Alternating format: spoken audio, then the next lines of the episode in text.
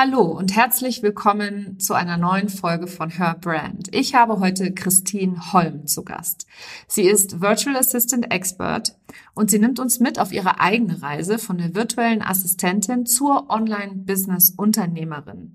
Dabei teilt sie wertvolle Tipps mit dir, wie auch du die Zusammenarbeit mit einer virtuellen Assistenz gestalten kannst, wo du am besten jemanden findest und wie du dir ein virtuelles Team ohne Probleme mit ganz, ganz viel Freude Freude und Spaß und Leichtigkeit aufbauen kannst. Dabei hat natürlich auch sie ihre Höhen und Tiefen erlebt, die sie hier sehr authentisch, sehr offen mit dir teilt. Und ich persönlich finde, es ist eine extrem motivierende Episode geworden. Viel Freude damit. Herzlich willkommen zu Her Brand, deinem Podcast für authentisches Personal Branding von innen nach außen. Ich bin Nicole Wien und ich helfe ehrgeizigen Unternehmerinnen wie dir, ihre wahre Persönlichkeit zu erkennen und selbstbewusst in ihrem Marketing zu verkörpern. Hier teile ich mein Wissen aus mehr als 18 Jahren Erfahrung. Was du bei mir sicher nicht findest, sind dieselben Marketingtrends, über die jeder redet. Dieser Podcast hilft dir, ein richtig erfolgreiches Business nach deinen Regeln zu kreieren. Mit dem Erfolg, den du dir so sehnlichst wünschst. Ohne mehr zu arbeiten oder dich und deine Lieben zu vernachlässigen. Schön, dass du da bist und los geht's.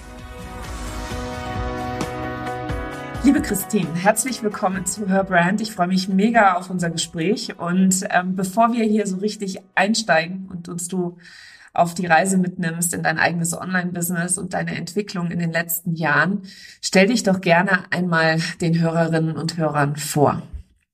Ja, sehr, sehr gerne. Vielen Dank erstmal für die Einladung, liebe Nicole. Ich freue mich sehr, hier zu sein und dass wir heute ja tiefer eintauchen. Ja, ich bin Expertin für virtuelle Assistenz und auch VA-Vermittlung. Das heißt, ich helfe vor allen Dingen Frauen dabei, orts- und zeitflexibel sich ein Business als virtuelle Assistenz aufzubauen, dann aber auch das Ganze zu optimieren und letztendlich auch ein Stück weit zu skalieren und zu schauen letztendlich, ja, was ist, was ist das, was einen wirklich erfüllt? Denn so viele Menschen da draußen machen sich selbstständig und verlieren sich oft dabei und wissen gar nicht mehr, wofür sie sich eigentlich selbstständig gemacht haben, weil sie zum Beispiel reisen wollten, mehr Zeit mit der Familie verbringen möchten. Und ich sehe mich wirklich als Wegbegleiterin von der Entscheidung, VA zu werden, bis zum skalierbaren Business als virtuelle Assistenz und ähm, da auch immer wieder die Frauen daran zu erinnern, warum sie eigentlich in die Selbstständigkeit gegangen sind und auch dieses Leben wirklich dann auch zu leben. So eine ultimativ wichtige Arbeit, weil so oft ist es ja so, dass wir uns äh, völlig blauäugig selbstständig machen und da die Wunschvorstellungen schlechthin haben, wenn man das dann bei manch, bei manchen anderen da draußen sieht, gell? Und dann ist die Realität leider eine ganz andere. Wie bist du denn dazu gekommen?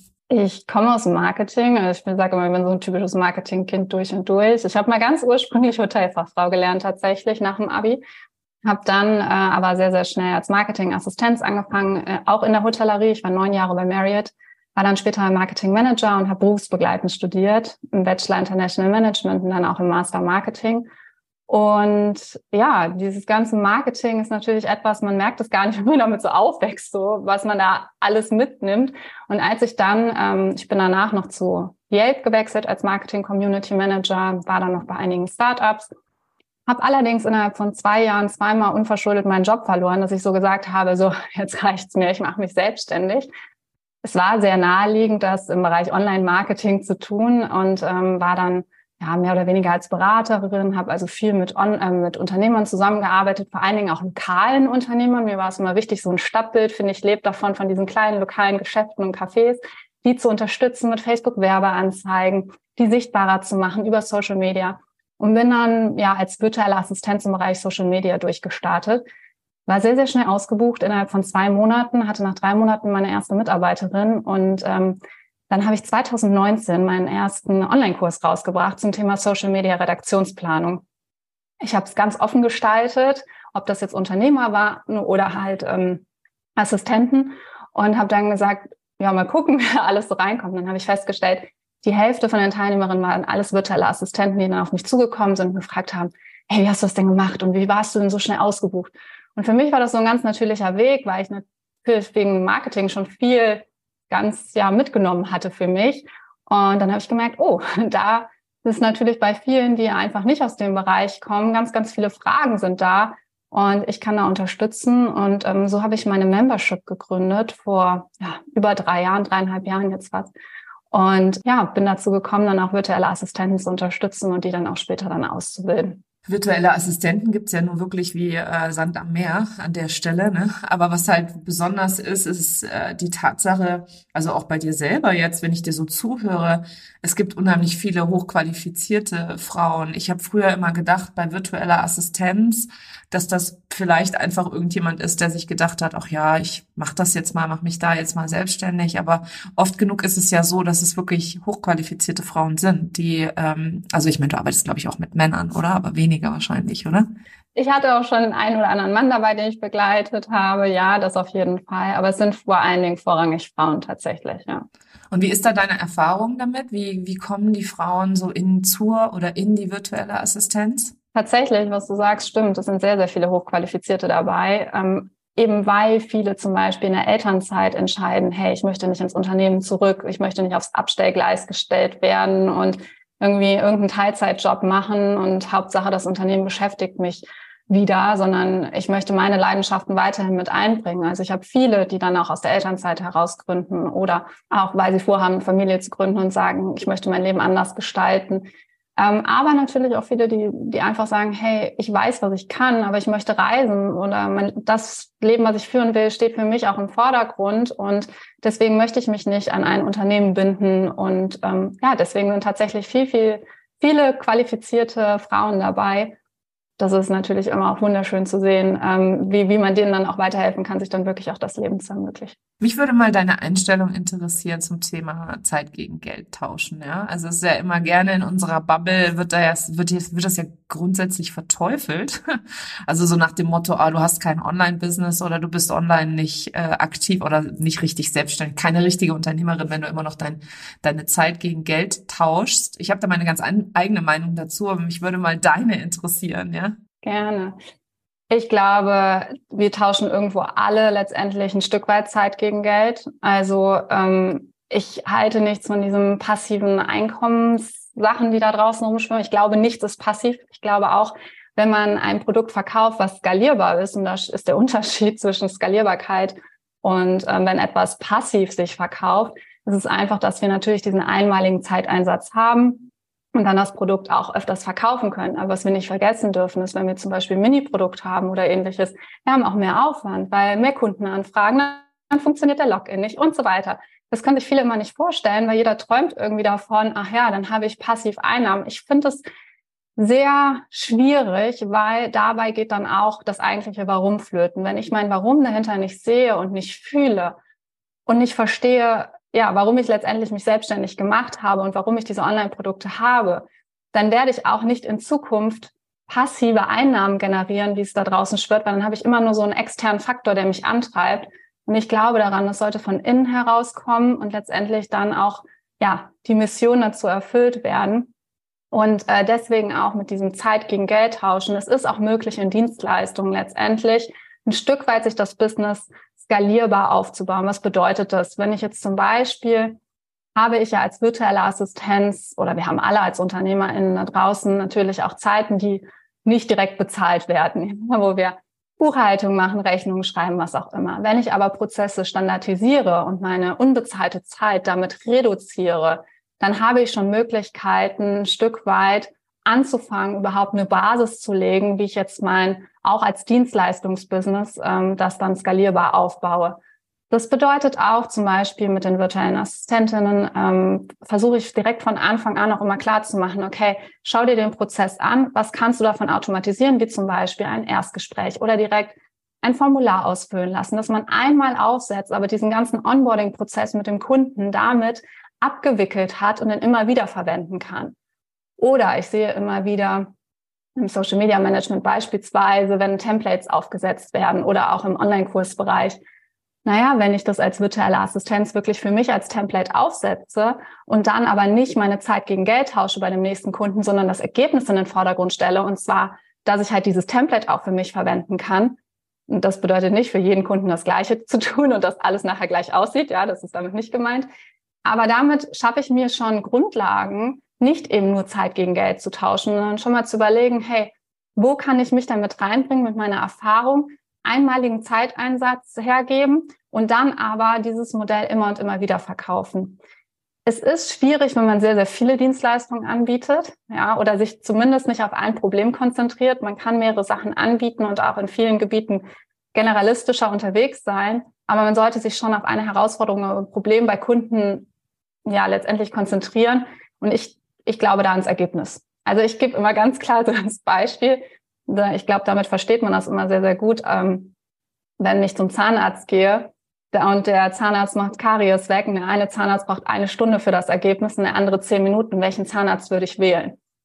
Und damit ist einfach klar, dass ein Ergebnis nicht an Zeit gekoppelt ist. Und wenn wir uns das immer wieder bewusst machen und auch vor Augen halten, dann kann ich auch anfangen, auch im Dienstleistungsbereich letztendlich mein Business so aufzubauen, dass es auf einer guten Basis aufbaut, wo ich eben nicht nur Zeit gegen Geld tausche. Ja, mega gut an der Stelle. Ähm, auch vor allem diese, ich mag den Vergleich total gerne. Den kann man ja auch in sämtliche Lebensbereiche ziehen, ja, vom Handwerker über keine Ahnung was. Ne? Also ich würde auch immer lieber zu demjenigen gehen, der schneller ist, als zu demjenigen, der vielleicht sogar im Prozess lernt ähm, oder noch mehr Erfahrung sucht etc. Und da möchte ich gleich mit dir mal über das Thema Geld sprechen, ja, weil ich sehe leider und ich habe selber selber auch viel zu niedrig angesetzt, als ich gestartet habe. Ähm, ich sehe halt immer wieder, dass die Frauen da für einen absoluten Dumpingpreis, vor allem am Anfang, ihre Dienstleistungen anbieten. Und auch da habe ich wieder meine eigene Meinung dazu, aber ich würde natürlich eher deine interessieren, weil wer meinen Podcast länger hört, der weiß, wie wichtig ich es finde, dass wir unseren Selbstwert erkennen, ja. Total. Aber da pendelt sich's auch ein. Also ich, ich glaube, also viele kommen zu mir und sagen, Christine, was kann ich denn für meine Dienstleistung nehmen oder ähnliches, ja. Und ich finde zum einen seine Hausaufgaben zu machen, Stundensatz kalkulieren, wirklich zu schauen, nicht nur, was brauche ich, sondern wovon kann ich auch mehr als nur gut leben und ähm, dann natürlich auch auf die Qualifikation zu schauen. Es geht in beide Richtungen. Ich sage immer, eine Copy-Paste-Aufgabe ist auch nicht unbedingt mehr wert, nur weil ich einen Doktortitel habe, ja. Also das ist so, aber natürlich, wenn ich gut qualifiziert bin und zu einem, und hier sind wir wieder beim Ergebnis, zu einem sehr, sehr guten Ergebnis auch führe, dann sollte ich mir dieses Ergebnis auch gut bezahlen lassen. Funktioniert dann, wenn ich verstehe, welchen Wert dieses Ergebnis hat. Und ich finde, das ist immer so die Krux an der Sache, wo viele nicht genau hingucken und sagen, ja, ich weiß letztendlich gar nicht, was das dem Unternehmer oder die Unternehmerin da draußen bringt. Und auch da hinsetzen, überlegen, was sind hier, also wirklich die Hausaufgaben mal machen, die Messung zu machen. Wir konzentrieren uns immer auf Contentgestaltung und all diese Dinge, die wir da rausbringen. Aber die eigentliche Messung und Optimierung bleibt völlig auf, auf der Strecke. Und das wäre das, was uns dann auch oder auch gerade die virtuellen Assistenten nach vorne bringt, um ihren Wert zu kommunizieren, um zu sehen, was hat das für eine Auswirkung auch im Business und aber auch, was ist das dem Unternehmer oder der Unternehmerin wert? Das heißt, ich kann jetzt rausgehen als virtuelle Assistenz und sagen, ich bin virtuelle Assistentin für Backoffice. Ne, ne, ne, ne, ne. Liest man tausendfach auf der Website. Wenn ich jetzt aber nach vorne herausstelle, okay, was mache ich denn jetzt überhaupt im Backoffice? Das ist schon mal ein Begriff, der viele, viele überhaupt nicht verstehen. Und sage, ich, ähm, ich, sagen wir mal, die Person checkt E-Mails morgens, ja, eine halbe Stunde E-Mails so. Dann gibt es VAs, die sagen ja, okay, ich berechne diese halbe Stunde E-Mails, ja, weil, ja, gut, was mache ich denn eigentlich? Ich checke E-Mails so, ja, gut, berechne ich halt so eine halbe Stunde und setze da irgendwie meinen Stundenlohn an. Wenn ich mir aber jetzt klar mache, was die, haben diese E-Mails für eine Auswirkung bei dem Kunden? Nehmen wir mal einen Handwerker als Beispiel und ähm, es ist ein Handwerker, der kommt kaum hinterher mit seinen E-Mails, der möchte gar nicht am Computer sitzen, der möchte eigentlich nur in seinem wirklich ähm, dann auch arbeiten und in seinem Unternehmen sein. Für den kann das unter Umständen so viel wert sein, weil kein Auftrag flöten geht, wenn die E-Mails gecheckt werden, weil man weiß, hey, ich habe die Sicherheit, ich liege nicht nachts wach und denke, oh Gott, ich habe diese E-Mails schon wieder nicht beantwortet. Dann kann diese halbe Stunde E-Mails beantworten gleichgestellt werden mit einem ganz anderen Wert, weil eben Aufträge vielleicht von ein paar tausend Euro nicht durch die Lappen gehen. Und wenn wir uns das mal bewusst machen, was ist denn das Ergebnis dahinter und was steckt da auch für einen Wert, dann finde ich, stellt sich auch gar nicht mehr die Frage, ob wir nur Zeit gegen Geld tauschen sollten, weil dann sind wir genau bei dieser Thematik, okay, was ist es wert? Nur dafür müssen wir unseren Wert kommunizieren können und vor allen Dingen erkennen. Und das tun wir nur, wenn wir messen und dann auch optimieren ja, Selbstwert ist echt so ein tiefes Thema an der Stelle. Also das geht mit so vielen Ängsten einher und Ähm, vor allem die Angst, die auch ich am Anfang immens hatte, war natürlich dieses, äh, wenn ich den Stundensatz zu hoch ansetze, dass ich dann äh, nicht gebucht werde, ja, oder dass dann über den Stundensatz entschieden wird. Und für mich selber war die wichtigste Erkenntnis das Ergebnis, was du eben gerade schon gesagt hast. Das Ergebnis ähm, und die Wertigkeit des Ergebnisses gepaart mit der eigenen Ausbildung und der eigenen Erfahrung und auch der eigenen, des eigenen Selbstbewusstseins. Ne? Also wie selbstbewusst trage ich das denn nach außen? Weil ich mag zwar Erfahrung und so weiter und alles haben. Aber wenn ich natürlich nicht das nach draußen selbstbewusst kommuniziere, sondern eher so verkümmert hier sitze und mich kaum traue, meinen Stundensatz zu sagen, mm, dann wird's halt auch immer, immer schwierig. Wie war denn das für dich selber mit deiner eigenen Selbstständigkeit? Spannende Frage, aber ich kann mich noch sehr gut daran erinnern. In meinem ersten Auftrag habe ich viel zu niedrig angesetzt. Und ich hatte ja schon zwölf Jahre Marketingerfahrung. Äh, das war wirklich. Plus die Ausbildung, plus die Ausbildung, ja. Ja, ja und das war, äh, ja, das war echt äh, zu wenig gewesen. Ich bin dann sehr, sehr schnell hochgegangen, habe fast das Doppelte dann direkt genommen. Wirklich, äh, also ich habe dann auch den Kunden gesagt, weil der Kunde, bei dem ich so niedrig angesetzt hatte, wollte mich dann direkt zehn Tage im Monat waren das, glaube ich, buchen. Und dann habe ich gesagt, okay, das geht so nicht. Ich äh, muss hier einen ordentlichen Preis machen, habe den genannt, habe gedacht, okay, jetzt schmeißen die mich eh hin. Haben die aber nicht, haben mich behalten. Und, ähm, und das zeigt auch wieder, ne, die Leistung zählt letztendlich. Und äh, dann weiß ich noch, ich bin auf einem Riesensprung, da war ich in einem Coworking Space in Köln, habe von dort aus gearbeitet und ich weiß noch, ich habe, das waren so, ich weiß nicht, ich glaube, es war das erste Mal, wo ich so 90 Euro Stundenlohn oder so genommen hatte. Und es war ein Sprung gewesen zu dem äh, Stundenlohn davor. Und ich war im Coworking Space und es kam das Jahr von dem Kunden zurück und ich saß da und habe gedacht, nee, das kann ich nicht machen. Nee, nee. Also bei mir war direkt so und dann habe ich gemerkt, so, oh, zum Glück war es ein Coworking Space, wo ganz tolle Coaches da waren und äh, ein Coach hat mich zur Seite gegriffen, weil das mitbekommen hatte, weil ich so in uh, war. Und hat gesagt, okay, wir machen jetzt ein Money Mindset Coaching und ich habe eine Stunde mit ihm Money Mindset Coaching an dem Tag noch gemacht und das äh, hat mir auch wieder gezeigt, das Business kann nur so weit sein, wie man selbst ist. Und äh, da war eine ganz, ganz große Blockade bei mir. Und ähm, die haben wir gelöst. Und das war mein großes Glück gewesen, da von einem guten Netzwerk auch umgeben zu sein.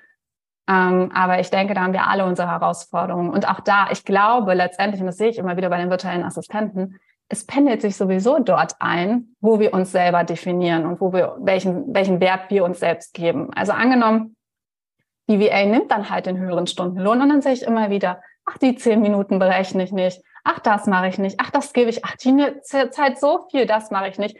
So dass es sich, wenn wir uns mal letztendlich diese Zeit zusammenrechnen, wahrscheinlich genau auf diesen Stundenlohn einpendeln wird, den wir uns selber gegeben haben. Und das beobachte ich immer wieder. Auch andersrum. Wenn wir zu niedrig bezahlt werden von Kunden, naja, dann vielleicht machen wir dann, lassen wir uns mal ein bisschen länger Zeit mit der Arbeit.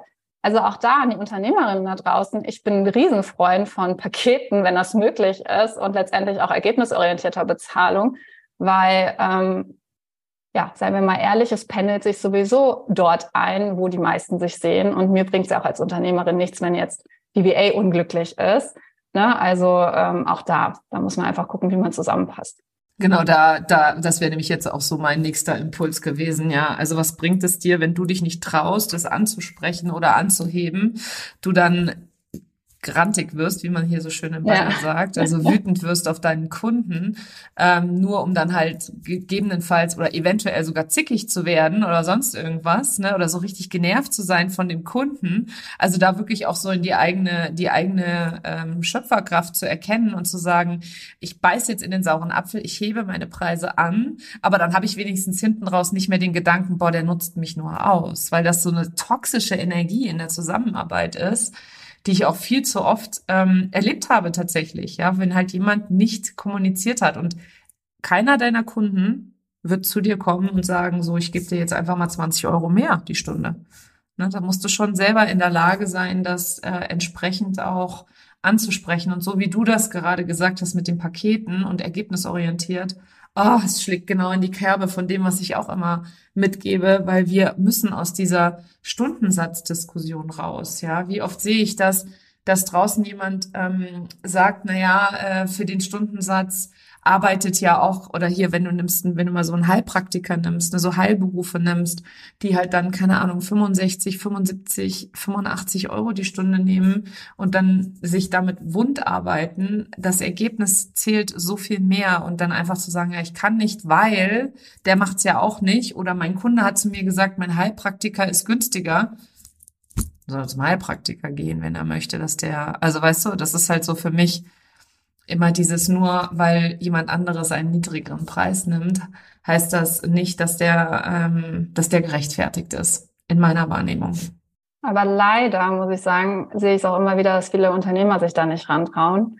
Auch hier wirklich möchte ich nochmal appellieren, letztendlich ein Stundenlohn sagt gar nichts aus, weil wenn ich jetzt jemanden habe, der qualifiziert ist und der liefert mir wirklich das Ergebnis in einer Stunde ab und nimmt 50 Euro die Stunde oder also sagen wir 60 Euro die Stunde, so liefert das Ergebnis in einer Stunde ab. Und dann habe ich eine VA dagegen, äh, die nimmt zwar 35 Euro die Stunde, braucht aber vielleicht zwei oder drei Stunden dafür, dann bin ich summa summarum, habe ich mein Ergebnis später und auch mehr bezahlt und nochmal mehrere Korrekturschleifen in Energie reingesteckt. Also auch da zu überlegen, welches Ergebnis möchte ich denn eigentlich erzielen und auch, auch da, was ist mir dieses Ergebnis wert und das auch an die VA zu kommunizieren. Also ich finde, da ist ganz, ganz viel Kommunikation, die da fehlt und Transparenz zwischen beiden Parteien letztendlich, wenn man es so nennen will, wobei ich keine zwei Seiten sehe, aber du weißt, was ich meine, in der Zusammenarbeit dann auch zu sagen, okay, hey, dieses Ergebnis ist mir nicht mehr wert, weil, also ich bin auch für manche Dinge einfach nicht mehr bereit, vielleicht auch zu bezahlen, weil ich wirklich sage, hey, liegt jetzt nicht so mein Wert drauf. Ja, also äh, bis dass die Podcast-Folge bis ähm, jeden kleinen Atmer rausgeschnitten wird oder sonst was, ist es mir vielleicht nicht wert. Dann sage ich, hey, das ist das Budget für eine Podcast-Folge, ja. Äh, wie passt das zeitlich und so weiter. Und auch da im Nachhinein kann man sich auch immer noch mal annähern. Also die VAs haben immer so Angst davor, dass das alles so ein Stein gemeißelt ist oder die Unternehmer haben Angst davor, dass sie ihre Budgets nennen. Und ich denke immer so, hey, wenn ich doch weiß und budgetiere und mein Ergebnis, was letztendlich dann auch wiederum, ne, und da müssen wir auch unsere Hausaufgaben machen, zu gucken, wohin führt mich denn auch eine Podcast-Folge? Was kriege ich vielleicht unter Umständen da raus für mich? Wenn ich das doch weiß, dann kann ich auch das benennen und letztendlich auch vielleicht eine VA suchen, ne, die vielleicht noch eher unerfahren in der Dienstleistung ist und sagt ganz offen, ich nehme jetzt hier einen günstigeren Preis, weil ich noch am Lernen bin und länger brauche. Oder jemanden, der halt Expertise hat und sagt, so, und ich mache das jetzt in der und der Zeit und das und das kostet es. Also da auch ein Gefühl zu, für zu bekommen, dass sich so beide Seiten annähern und transparenter miteinander umgehen. Ja, finde ich total gut, finde ich total wertvoll. Also auch vor allem dieses äh, gemeinsam da ähm, zu schauen, dass man da vorankommt miteinander weil am Ende des Tages ziehen wir ja alle am selben Strang. Ne? Und was ist deine Meinung dazu, festangestellt im Vergleich zu virtueller Assistenz? Also ich finde zum einen, also für mich muss ich sagen, ich arbeite mit virtuellen Assistenten aus meinem Team auch schon sehr, sehr lange zusammen. Und klar, wenn man sich das Budget anguckt, dann kann man sich auch die Frage stellen, hm, ist da nicht eigentlich einfach jemand Festangestelltes äh, besser? Ich glaube, letztendlich muss diese Frage jeder für sich beantworten. Ich hole mir verschiedene Expertisen rein und ich finde es schwierig, verschiedenste Aufgabengebiete auf eine Person sozusagen zu drücken. Das heißt, ähm, ja, ich bin jemand, der daran glaubt, dass man auch immer seinen Leidenschaften folgen kann äh, und folgen sollte. Und das sehe ich manchmal in der Festanstellung schwierig, wenn man so einen Titel aufgedrückt bekommt. Ähm, zumindest ist es mir so ergangen. Ähm, in der Konzernwelt so, du bist jetzt Marketingmanager, Events hast du nicht zu machen, ja. Und das finde ich halt schade, wenn man, wenn man zu sehr an diesen Rollen agiert und äh, vielleicht auch da oder auch zu vielfältige Aufgaben bekommt, wo man sagt, hey, da kann ich jetzt aber nicht in die Tiefe gehen. Es kommt wirklich auf das Unternehmen drauf an, welche Expertise man letztendlich auch in seinem Unternehmen braucht. Was ich immer wieder beobachte, ist, dass viele, die erstmal überhaupt anfangen, so ganz langsam mit dem Team zu arbeiten, sich eine erste VA reinholen, um einfach schon mal ein Gefühl dafür zu bekommen, hey, wie ist es digital zusammenzuarbeiten, für ein paar Stunden im Monat. Dafür finde ich das ideal, Natürlich, wenn das Unternehmen wächst, dann müssen wir auch wirtschaftlich denken. Muss jeder dann für sich in seine Zahlen gucken und was äh, er oder sie braucht im Unternehmen.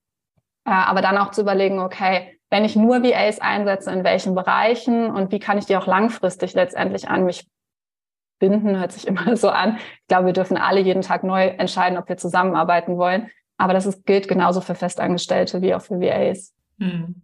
Ja, ich liebe es auch langfristig äh, mit meinen Leuten zusammenzuarbeiten. Ich habe bislang auch keine Festangestellte, aber halt bewusst, viele, also oft ist es ja da draußen dann plötzlich so die nächste, ähm, der nächste Trend, der dann kommt, so ja, jetzt müssen wir alle Angestellte haben.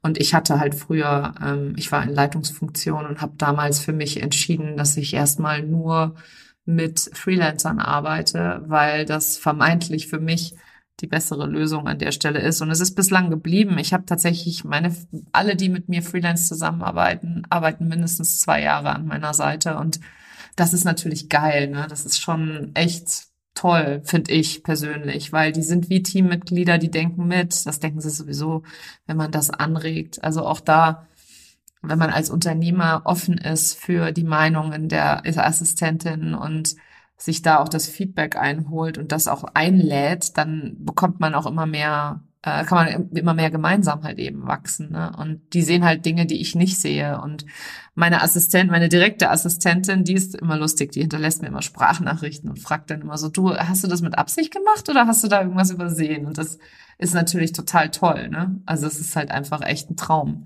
Wenn ich noch eine Ergänzung jetzt machen darf, das letztendlich auch, und dafür habe ich mich auch bewusst entschieden, nicht diese Rolle einzunehmen von, ich kontrolliere jetzt hier die Stunden, weil du bist meine feste Mitarbeiterin und ziehe die Person wieder in ein System, wo ich jetzt auch selber nicht mehr sein möchte. Deswegen kann ich deine Entscheidung auch total nachvollziehen. Ich glaube, es wird dann schwierig, wenn man die Vorstellung hat, dass man, dass eine VA eher, oder nicht eine VA, eine Person eher an das Unternehmen gebunden ist, wenn sie festangestellt ist.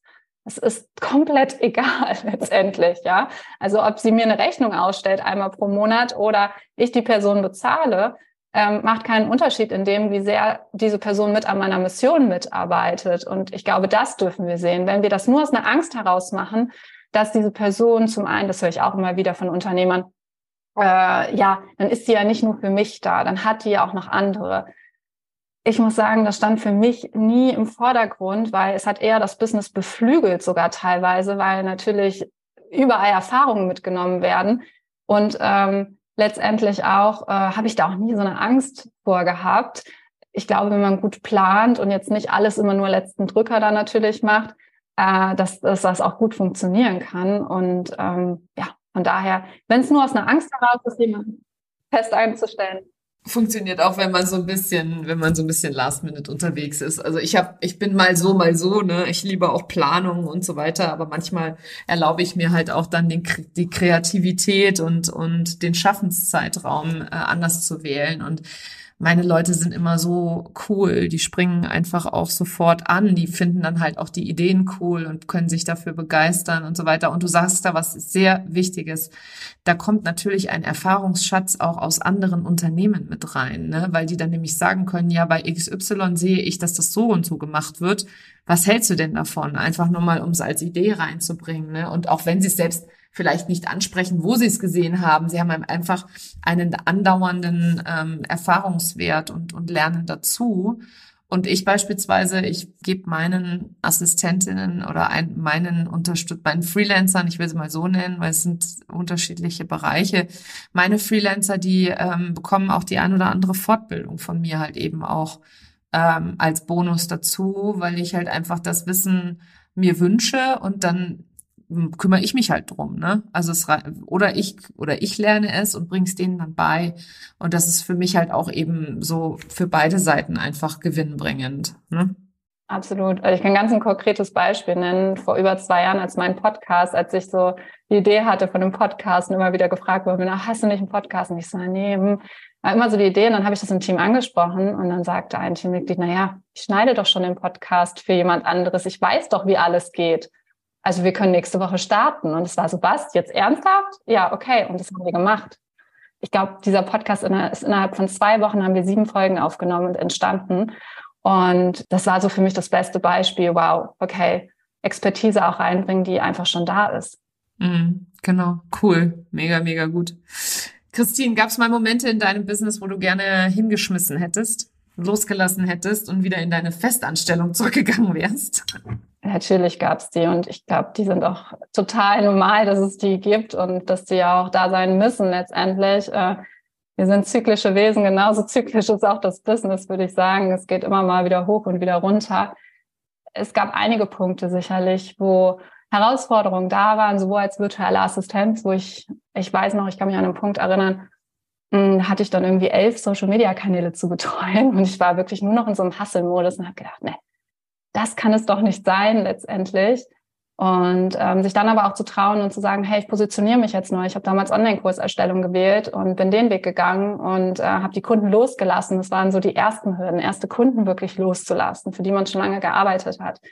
Dann kam so die nächste Phase, okay, sich ein eigenes Team wirklich auch aufzubauen, nicht nur ein, zwei Personen, die einen zuarbeiten, sondern wirklich das Team zu formen, wo es sicherlich auch immer wieder Herausforderungen gab. Und letztes Jahr hatte ich äh, persönlich eine größere Herausforderung, auch gesundheitlich und ähm, ja, in meinem Leben leider auch einiges durcheinander gelaufen ist. Ähm, und da steht man da und denkt, okay, ist es das jetzt? Und letztendlich, ich habe mir eigentlich nie die Frage gestellt, ist es das alles wert? Weil ich glaube so fest an meine Mission da draußen, ich, da gibt es irgendwie nichts dran zu rütteln für mich. Aber die Frage ist, wie wir zu diesem Ergebnis kommen wollen. Und ähm, da durfte ich einiges dazulernen, einiges in meinem Business umändern, ja. Und ich finde das gut, wenn du, wenn du auch das äh, jetzt gerade so erzählst, ne? weil man denkt immer, wenn man uns so sieht, ja, oh, die sind so erfolgreich und da läuft immer alles Chico und so.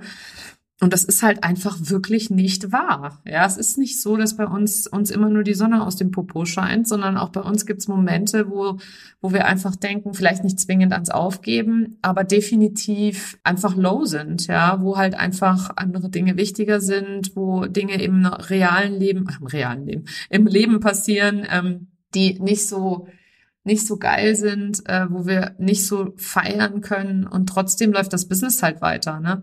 Und ich finde, das darf ruhig auch einmal gesagt sein, dass es, wie du eben gesagt hast, es ist zyklisch.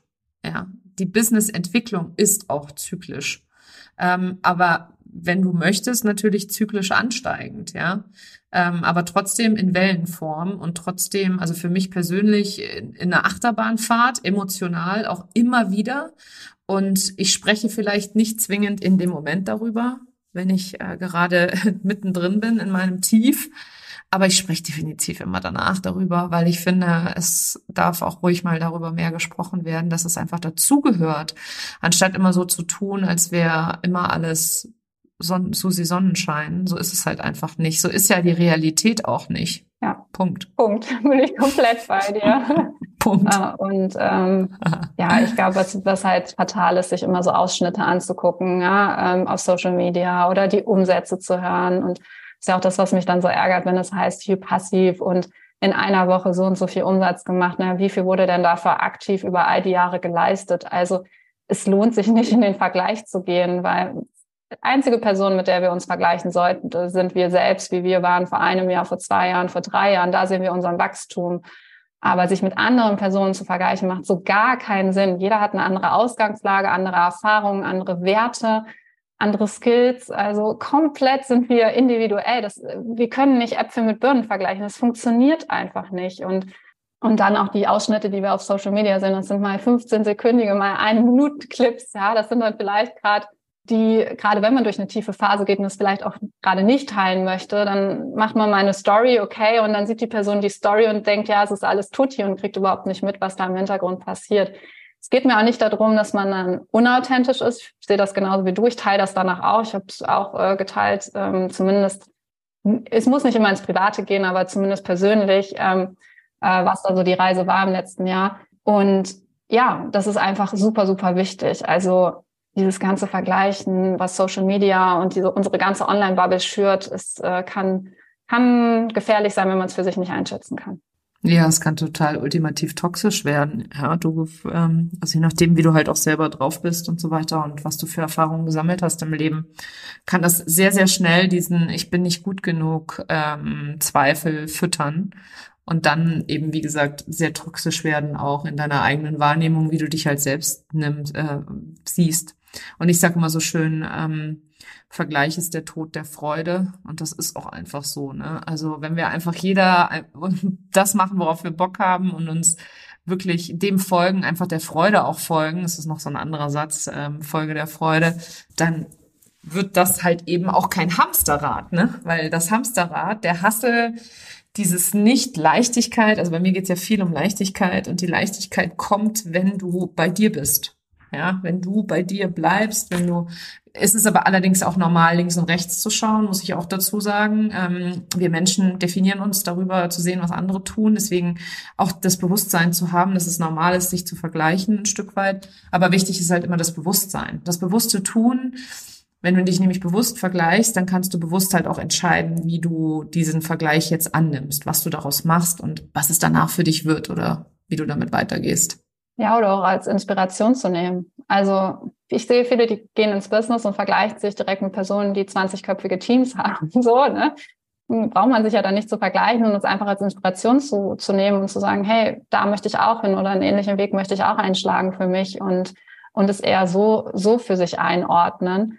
Ja, aber du hast gerade noch was ganz Wichtiges gesagt, was tatsächlich auch ein Schlüsselmoment bei mir war, ähm, der Freude zu folgen.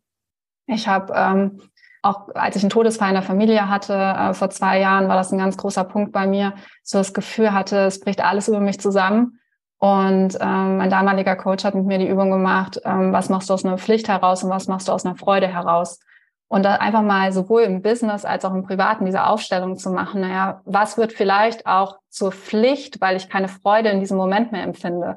Und ähm, wie kann ich mir diese Freude auch wiederholen? Und daran habe ich sehr viel gearbeitet, mir auch diesen Rahmen zu geben, viel intuitiver zu arbeiten, weil ich glaube, das ist das letztendlich, was uns auch Freude bereitet, wenn wir entscheiden können, wie wir gerade ja, drauf sind, welche Stimmung wir haben, worauf wir Lust haben, aber halt alles natürlich auch in einem Rahmen, damit so ein Business auch weiter wachsen kann. Aber ja, überhaupt mal zu überlegen, was mache ich denn jetzt aus einer Pflicht heraus und was mache ich aus einer Freude heraus, finde ich so wichtig. 100 Prozent. Weil dann hast du, bist du nämlich auch schön in diesem Kreationsmodus, ne? Dann kreierst du auch aus wirklich eine Freude heraus und die Energie dahinter bei allen Produktideen, die wir auch haben und so weiter.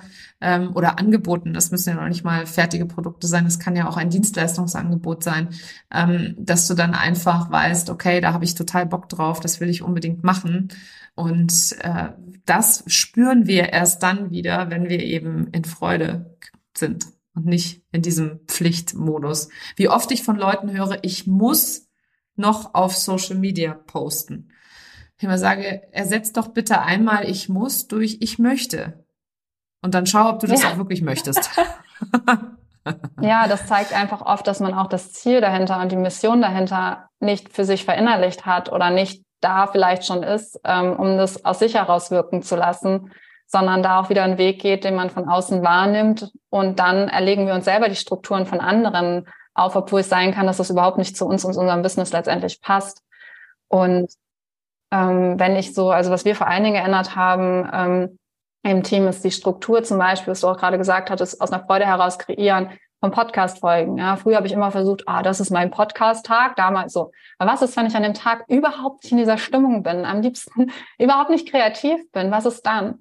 Also haben wir äh, geschiftet, funktioniert auch nicht immer, möchte ich bitte dazu sagen, ja. Aber wir haben es auf jeden Fall so aufgestellt, dass wir halt dann auch nicht auf Deadlines arbeiten oder ähnliches, sondern ich einfach weiß, oh, letztes Wochenende war sowas. Ich habe samstags total random am späten Nachmittag hatte ich Ideen für eine Podcast-Folge. Ich habe an dem Tag zwei Podcast-Folgen aufgenommen und an dem Sonntag noch eine. Es war so gesprudelt an dem Wochenende. Aber was ist, wenn ich mir jetzt auch diese Energie nicht erlaube? Also dann wird man wieder oft verurteilt, nein, du sollst doch Wochenende machen. Also es ist wieder der andere Weg, ja. Das ist doch die Norm und das solltest du doch tun. Sich davon mal komplett zu lösen, zu sagen, was brauche ich eigentlich? Was braucht mein Biorhythmus? Wann bin ich in der Freude? Wann bin ich in meiner Kraft?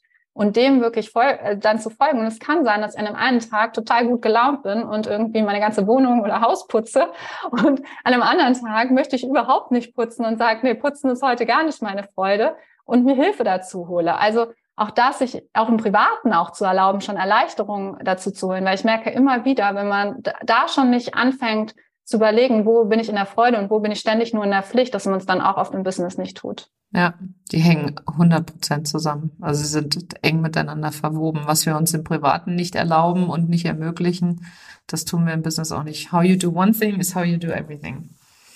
Um es mal auf Englisch zu sagen an der Stelle. Christine, es war so, wir könnten noch länger quatschen. Ich gucke jetzt mal so ein bisschen auf die Zeit, ja. Äh, aber es war echt ein super bereicherndes ähm, Gespräch, ein total schönes Interview. Lass doch die Hörerinnen und Hörer einmal gerne wissen, wo sie dich finden können, wenn auch sie ähm, Unterstützung brauchen von einer virtuellen Assistenz etc. Sehr gerne. Ja, ihr könnt mich eigentlich überall finden unter christinholm.de. Christine mit K geschrieben, das ist immer ganz wichtig. Auf Instagram christinholm.de, Facebook, Webseite heißt so, also darunter bin ich zu finden. Und genau, falls äh, ja ihr Unterstützung braucht, ich vermittle ja auch virtuelle Assistenten, dann gerne auch da einfach auf der Webseite vorbeischauen. Für Unternehmer ist da ein Punkt und da einfach das Formular ausfüllen. Und genau. Oder wenn man die virtuellen Assistenten aus dem Team zu mir schicken möchte, auch das sehr gerne. Also schaut einfach mal auf der Webseite vorbei und der Podcast heißt von mir Virtual Assistant Power Podcast. Wer da Interesse hat, gerne reinhören. Mega gut. Vielen, vielen Dank für, dass du hier reingekommen bist in meinen Podcast und äh, das Interview mit mir geführt hast. Und alle, die zugehört haben, wenn ihr etwas gelernt habt aus dieser Folge, dann lade ich euch dazu ein, verlinkt Christine und mich oder lasst es uns wissen auf Social Media. Instagram ist auch dein Hauptkanal, ne? Genau. Also lasst uns gerne auf Instagram wissen oder verlinkt uns in der Story, wenn ihr irgendwie ähm, dieses, diese Aufzeichnung, wenn sie euch weitergeholfen hat, teilen möchtet, möchtet, auch mit anderen Unternehmerinnen und Unternehmern. Da freuen wir uns immer und genau, bis dahin einen wunderschönen Tag, Abend, Morgen. Danke dir. Das war sie, die heutige Episode. Wenn du Fragen hast, die ich hier für dich im Podcast beantworten soll oder wenn es Menschen gibt, die ich unbedingt mal interviewen sollte, dann schreib mir unbedingt an team.nicolewen.de und wir werden auf alle Fälle uns darum kümmern, dass auch deine individuelle Frage, dein Lieblings-Podcast-Gast hier eine Bühne bekommt, eine Sichtbarkeit bekommt. Und ich freue mich auf alles, was du mit mir teilen möchtest.